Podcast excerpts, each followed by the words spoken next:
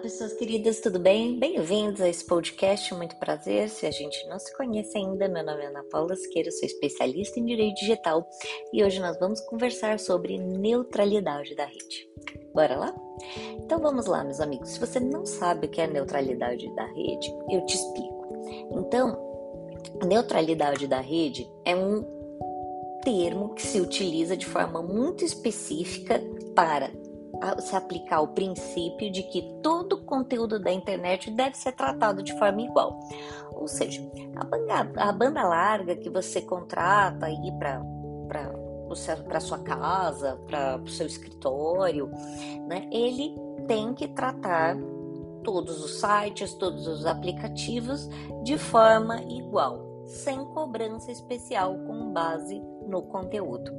Então essa neutralidade de rede, ela garante que você pague apenas pelo acesso e pela velocidade da internet, mas não pelo conteúdo. O conteúdo é livre e quem escolhe o conteúdo é o usuário.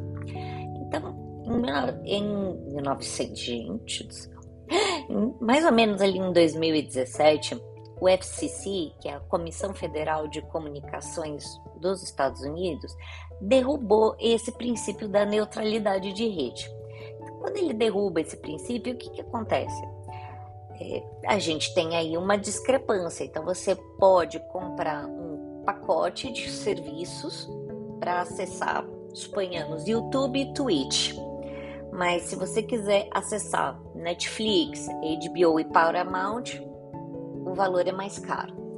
Obviamente que isso afeta a democracia no uso dos dados, tá certo?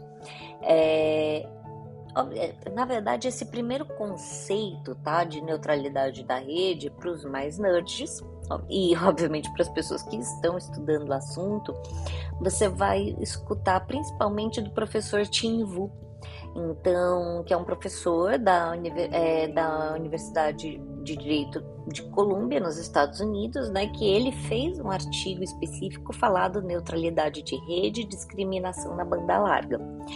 Então, quando é, o professor Tim Vu colocou esse conceito, eu vou só pedir a permissão de vocês para abrir esse parênteses para citar exatamente o que o professor disse. É uma rede pública de informações que se pretende o mais útil possível a aspirar a tratar igualmente todos os conteúdos, sites e plataformas. Isso permite que a rede de transporte de todo tipo de informação e suporte e desculpa, e suporte todo o tipo de aplicativo o princípio sugere que as redes de informação são mais valiosas quando elas são menos especializadas, quando elas são uma plataforma para múltiplos usos, presentes ou futuros. Porém, essa neutralidade de rede, segundo o professor, deve ser mitigada em algumas situações. Então, é, um dos estudos que se coloca principalmente é, nessa parte da neutralidade de rede é do diretor-presidente do Núcleo de Informação e Coordenação do ponto BR, que se chama Demi Gettico. Gettico né? Então ele fala: exceções? Apenas, é, apenas para citar uma, a prática mal, mal intencionadas na rede, que visam minar a própria neutralidade dela e que, portanto, devem ser tratadas como exceção para a própria preservação da neutralidade ampla para uma contradição, parece uma contradição, mas quando isso ocorre, se detecta um tipo de negação de serviço, quando alguém quer impedir que um site ou serviço seja acessível pelos demais usuários, usando para isso meios automáticos que geram uma sobrecarga artificial, tá certo? Então, Muitas das operadoras alegam que existe o custo de melhorias e que isso precisa ser repassado para o usuário final, mas veja, esse princípio ele se aplica aqui no Brasil, tá? E está previsto no Marco Civil da Internet.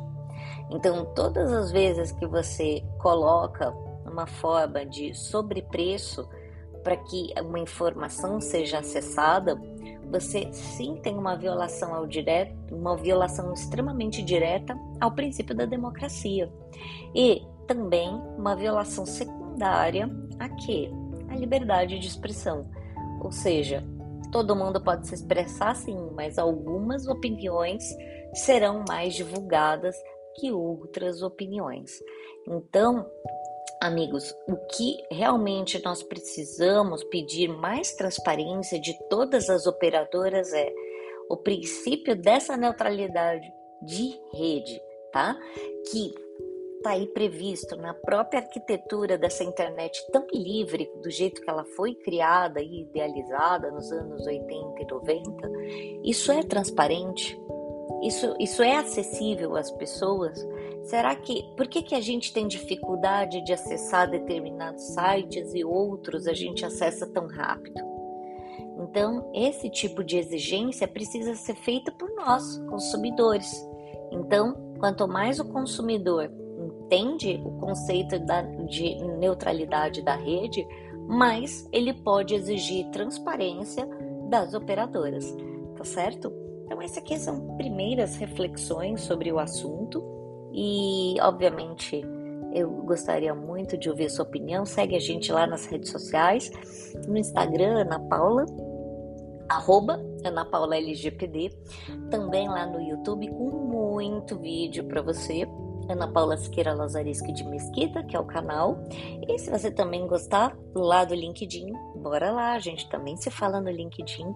Sempre tem conteúdo para que a gente possa conversar sobre democracia, direito, liberdade de expressão e direito digital, que é uma paixão hoje quase que nacional.